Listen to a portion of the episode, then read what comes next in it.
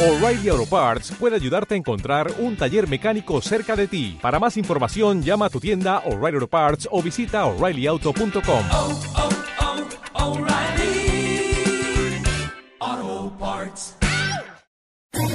¿Quieres especular en la bolsa de la mano de un profesional? Operativadax.com. Recibe al momento en tu móvil las compras y ventas que realiza Alberto Iturralde sobre el índice DAX. Nunca ha sido tan sencillo ganar en bolsa. Operativadax.com.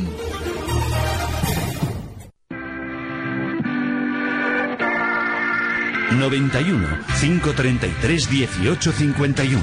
Las claves de la jornada, las oportunidades de inversión, las mejores recomendaciones, valores para compra, para venta, la pizarra, IBEX 35, TAX Setra, SP 500. No dude en llamarnos 91 533 1851. Consultorio de bolsa en cierre de mercados. En el que van a estar con nosotros esta tarde de martes José Lizán, gestor de Auriga. ¿Qué tal, José? Buenas tardes. Hola, muy buenas tardes. Saludamos también a Alberto Iturralde, analista técnico independiente. Muy buenas tardes, Alberto. Muy buenas tardes. Vamos lo primero con las claves de la jornada. IBEX 35, eh, no sabemos si ha aparcado José temporalmente la preocupación por la crisis Cataluña. Lo que se ha hecho ha sido recuperar parte del terreno perdido en las tres últimas sesiones. Bueno, le queremos dar también mucho bombo a esto, pero la realidad es que el IBEX lleva eh, a bandazos entre el 10.000 y el 10.400 pues prácticamente dos o tres meses, ¿no?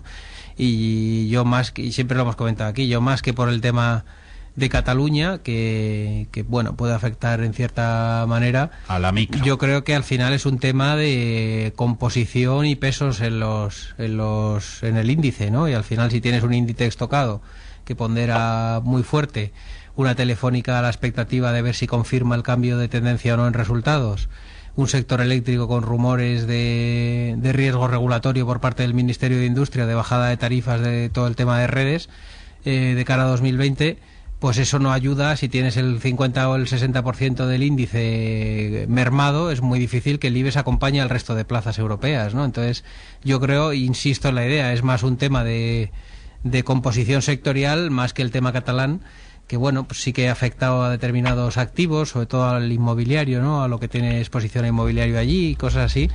Eh, cierta volatilidad en la banca, que evidentemente se tradujo pues en, en, salida de negocio a nivel España y han cambiado la sede para cortar un poco la sangría. Uh -huh. Pero mmm, yo creo que el IBEX se mueve más por los resultados empresariales, insisto en la idea, que, que, por, que por el tema político, por mucho bombo que le queramos dar, ¿no? Desde luego.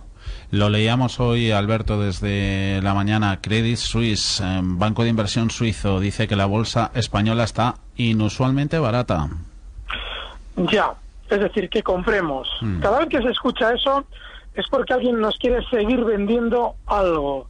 Muchísimo cuidado con las valoraciones, porque normalmente suelen tener que ver con intereses, intereses particulares de quien las emite.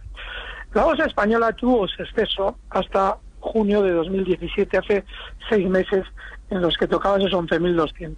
Y desde entonces no se jugaba nada. En Alemania sí se jugaban algo por aquello de eh, las elecciones, en Francia también se lo jugaron, en Reino Unido adelantaron las elecciones a junio para aprovechar esta sensación de bonanza sí. y a nosotros que nos iban nos venía, somos el país que peor ha funcionado y seguramente que peor va a seguir funcionando. Técnicamente no es que esto sea terrible, porque seguramente veremos un poquito más de rebote durante estos días, pero un rebote del 1-2% en el IBEX no es nada. Uh -huh. Y si tenemos en cuenta que todos los bancos están súper débiles, todos. De hecho, la velocidad con la de CaixaBank y Sabadell decidieron salir de Cataluña no tiene como motivo una razón política. Tiene como motivo el intentar, después de las subidas del 100% que ha tenido, por ejemplo, CaixaBank, más del 100% en el último año, poder colocar títulos y, lógicamente, eso se iba a haber impedido o se iba a haber dificultado si eh, no tomaban la medida de salir de Cataluña. Es manipulación pura y dura. Venga, primera llamada de la tarde. Saludamos ya a Lola. Buenas tardes. Hola, buenas tardes. Cuéntenos. Pues quería saber acerca de Inditex si piensa que mantener o vender o comprar. De acuerdo, Lola, un saludo. Gracias. José, hacíamos referencia al grupo textil. Bueno, pues el último trimestre mostró algo de, de desaceleración, ¿no? Sí que es verdad que cuando una compañía crece, crece y crece, cada vez lo tiene más complicado por su base comparable, ¿no? Y, seguir sorprendiendo con crecimientos en ventas de doble dígito en superficie comparable, pues es complejo. Pero sí que es verdad que fue el primer trimestre, yo creo que en 5 o 6 que decepcionaba un poco al mercado. La compañía se apresuró, además, antes de publicar resultados, a comunicárselo a la comunidad inversora y bajó guías y expectativas para no defraudar el día de la publicación y así amortiguar un poco la caída y eso le costó de 36 a 31 euros, más o menos 30, eh, pues, pues esa corrección. Eh, eh, puestos en situación, después de cinco trimestres de mucha aceleración, pinchas en uno en el siguiente publicación te pueden pasar dos cosas. Uno, que confirmes un cambio de tendencia y no pare en 30, sino que se pegue un desplome importante o que restaure la confianza, ¿no? Entonces va a ser, desde mi punto de vista, un cara cruz. Yo no lo jugaría porque creo que, dados los múltiplos a los que cotiza, en caso de decepción puede ser una corrección muy brusca y muy severa y creo que el modelo pues eh, dio ciertos síntomas de agotamiento dentro de que son unos resultados muy sólidos. O sea, no es ningún drama, pero sí que es verdad que cuando uno ha crecido tanto, seguir creciendo a esas tasas es muy complejo, ¿no? Y seguir justificando múltiplos de 26, 27, 28 veces eh, beneficios a los que cotiza Inditex actualmente, pues es complicado, ¿no? Entonces, yo la veo muy cara y veo que mucho riesgo de cara a la próxima publicación de resultados porque si decepciona de nuevo en resultados será un cambio de tendencia y eso no va a ser nada bueno para el título así que yo me andaría con ojo eh, de jugar la siguiente publicación de resultados y hasta la siguiente publicación de resultados Inditex desde mi punto de vista no va a hacer absolutamente nada Luis, ¿qué tal está? Buenas tardes. Hola, buenas tardes. Vamos a ver, mira, tenía compradas OHLs a 5.50 ya hace tiempo uh -huh.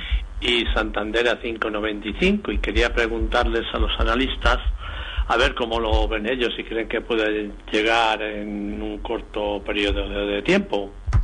De acuerdo, Luis, un saludo. Venga, pues muchísimas gracias. El banco Santander 5.95 las tenía compradas Luis. Alberto, ¿qué le contamos? Esa zona de 5.95 donde él las tiene compradas eh, acumula muchos compradores. Por eso cada vez que llega al alza, hasta ahí, si él mira el gráfico, encontrará que tiene una inmensa resistencia. Con lo cual yo más bien eh, me olvidaría de dónde las he comprado yo y observaría cómo está reaccionando el precio, pues por ejemplo en esa zona, 5.95. Y si quisiera volver durante estos días, yo liquidaría aunque pierda para las comisiones. Y aún así, si se sitúa por debajo de los 5.40, en el Santander también saldría. Hoy al cierre en 5.63. Y los 5 euros y medio de, OHL, hoy ganancias del 43% después de vender su filial de, de concesiones por esos más de 2.200 millones. Eh, ¿Cómo vas, aparte del precio que te parece, José, cómo va a seguir generando beneficio? Bueno, es que yo más bien eh, grata sorpresa y la verdad que ha sido una sorpresa yo creo para todo el mercado, sobre todo eh, más que por la desinversión, por el múltiplo al que se ha conseguido desinvertir, ¿no? Que es un precio eh, que de confirmarse y cerrarse, porque está en due diligence, no nos olvidemos, eh, de confirmarse, aunque es difícil ya una vez anunciado en hecho relevante y tal que, se eche para atrás, es un superprecio para OHL, ¿no? Lo que eh, te deja entrever es que a lo mejor la estrategia del grupo HL no es cómo voy a seguir creciendo, sino cómo me voy a ir disolviendo, ¿no? Porque tiene toda la pinta de que esto, si no nos olvidamos, hace un mes y medio más o menos salió que un grupo chino estaba interesado por otra de las filiales del grupo, que era la filial de construcción, tiene toda la pinta de que el portfolio de OHL eh, está en venta, que parece que la familia Villarmir está de retirada y que, y que muy probablemente eh, lo que lo que te haga OHL es una desinversión de todos los grupos, hacer cash y, y, batirse en retirada, tiene toda la pinta, ¿no? Si, si, nos fijamos, la operación de hoy deja al grupo Villarmir con una posición neta de caja de mil millones más o menos y cotiza un market cap de 1.300, o sea que el resto de negocios el mercado lo valora en 300 millones, con esto quiero decir que dada la grata noticia, que yo desde luego no, no la esperaba y, y, y, es muy muy positiva, creo que el valor se va a ir hacia la zona de 5,90, 6 uh -huh. euros en los próximos días, porque creo que vale eh, bastante más. Y si de, además se produce la noticia de la desinversión en construcción, eh, que es probable, dado la pinta que tiene de que el grupo Villarmir eh, lo que está haciendo es deshacer eh, toda la cartera de, de, OHL, liquidar el grupo y, y quedarse con lo que es grupo Villarmir, el grupo familiar personal, pues a mí no me extrañaría nada que se produzca esa desinversión también en construcción. Así que OHL, desde luego, tiene un driver y un catalizador, independientemente de que haya subido un 40% hoy, que yo creo que le va a dar recorrido hasta esa, esa zona de 6 euros. Así que para el oyente que las compró mm, tarde y que lleva sufriendo tiempo, pues una grata noticia y yo esperaría porque sí que creo que va a recuperar lo perdido tiempo atrás.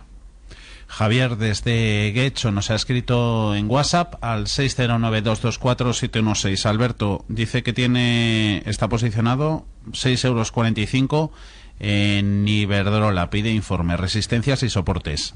Bueno, ha alcanzado durante estos días ya en el rebote Iberdrola una zona de resistencia muy importante.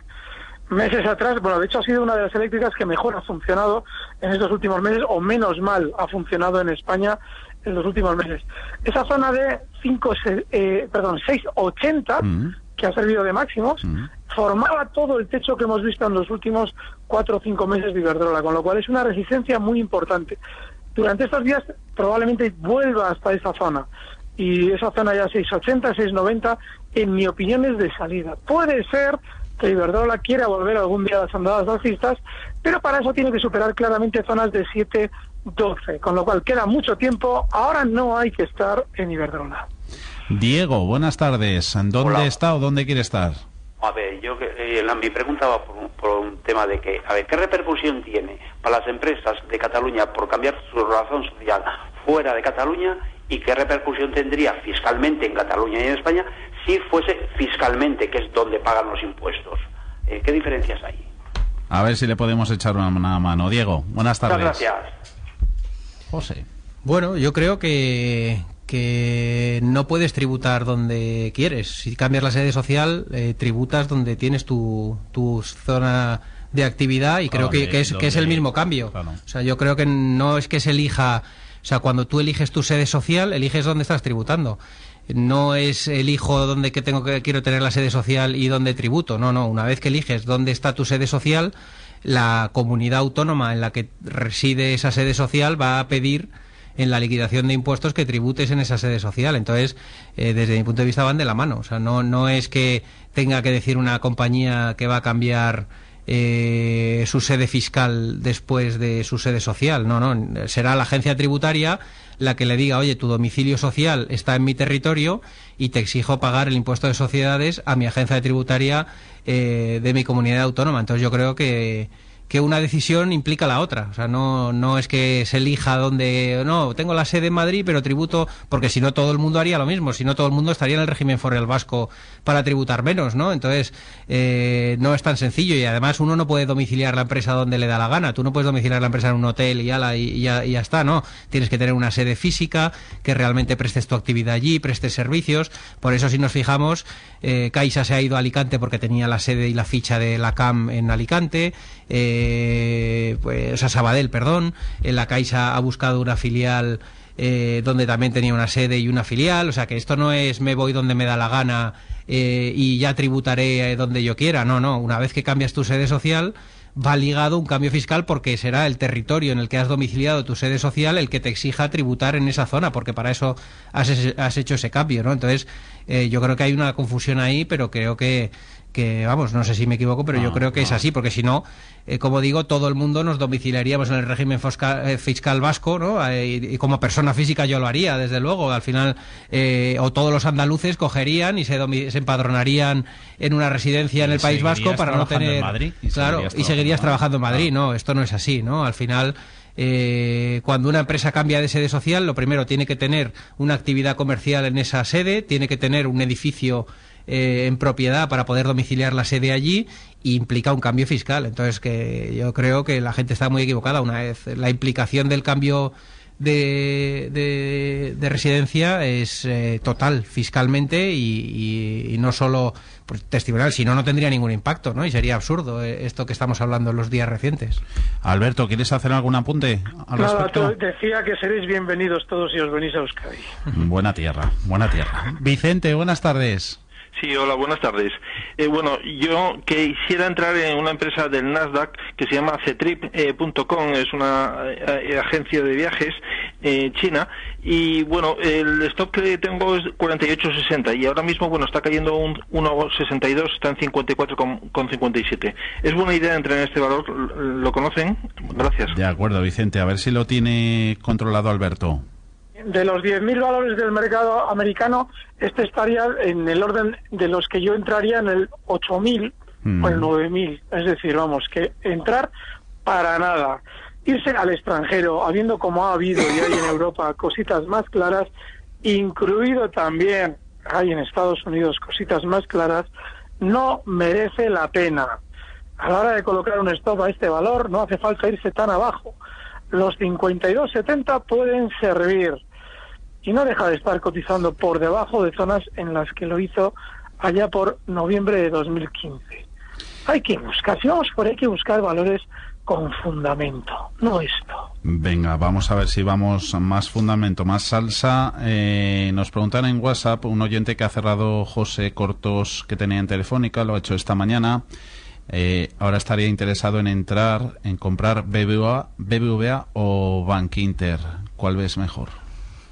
Bueno, la verdad que menos volátil Bank Inter que BBVA, más sólido en resultados Bank Inter que BBVA, pero más caro también en valoración, ¿no? Al final Bank Inter es el banco más caro probablemente de España eh, y de los más caros de Europa en cuanto a todos los múltiplos comparables respecto a las otras entidades. También es uno de los bancos más sanos, con menos mora, más calidad, negocio más diversificado, más eh, el segmento además es premium, o sea que tiene muchas bondades el modelo de negocio de Bank Inter, ¿no? Entonces, si uno busca estar largo de banca, con esto no quiero decir que no haya que estar largo de Bank Inter. A mí yo creo que, si un banco en tiempos de crisis eh, como es Bank Inter es capaz de ganar dinero, ¿por qué no va a ser capaz de ganar dinero en un momento en que la curva se ponga a favor de la banca y al revés? Eh, te demuestra que es un gran equipo gestor y que probablemente sea un banco con los que más tranquilo estés en tu cartera y que hay un, un gran, una gran calidad detrás de, de su equipo gestor y, y en su consejo de administración, ¿no? Así que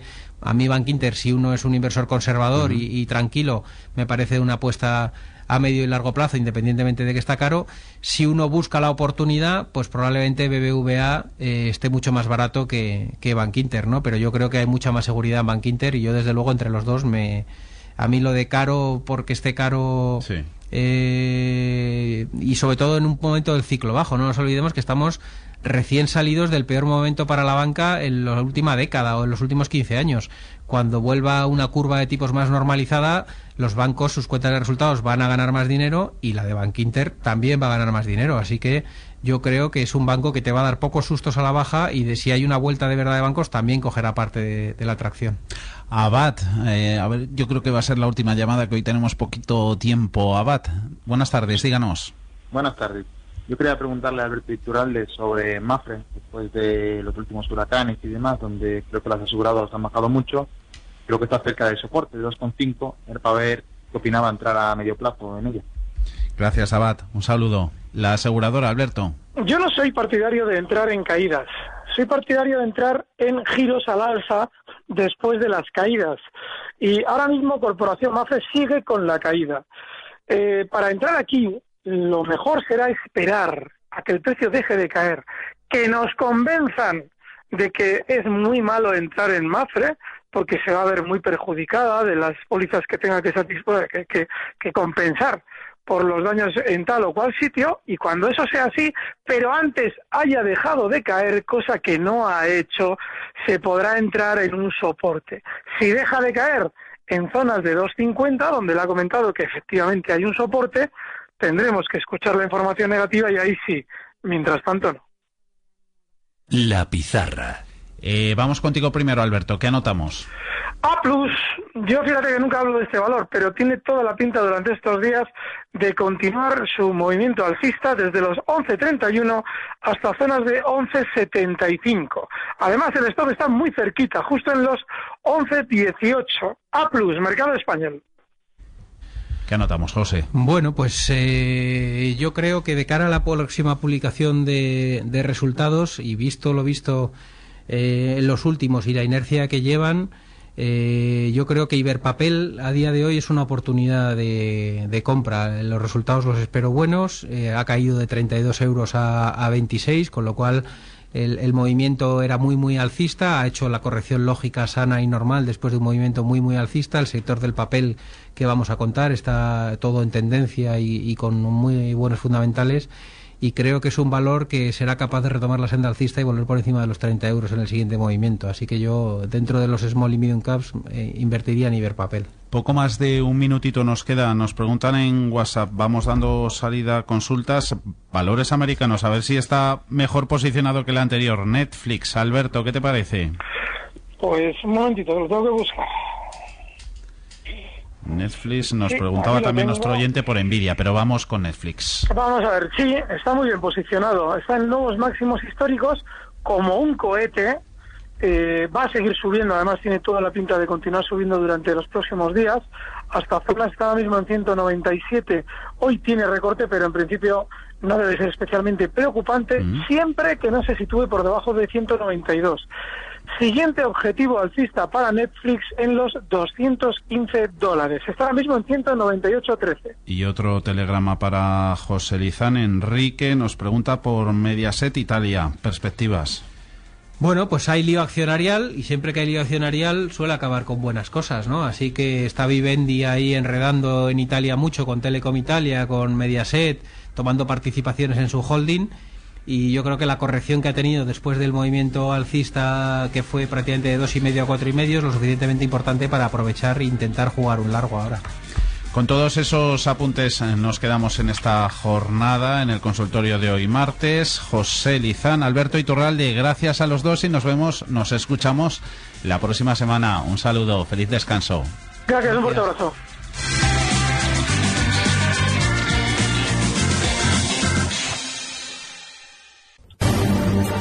Recibe al momento las operaciones de Alberto Iturralde vía SMS en tu móvil. Operativa DAX.com. ¿No te encantaría tener 100 dólares extra en tu bolsillo? Haz que un experto bilingüe de TurboTax declare tus impuestos para el 31 de marzo y obtén 100 dólares de vuelta al instante.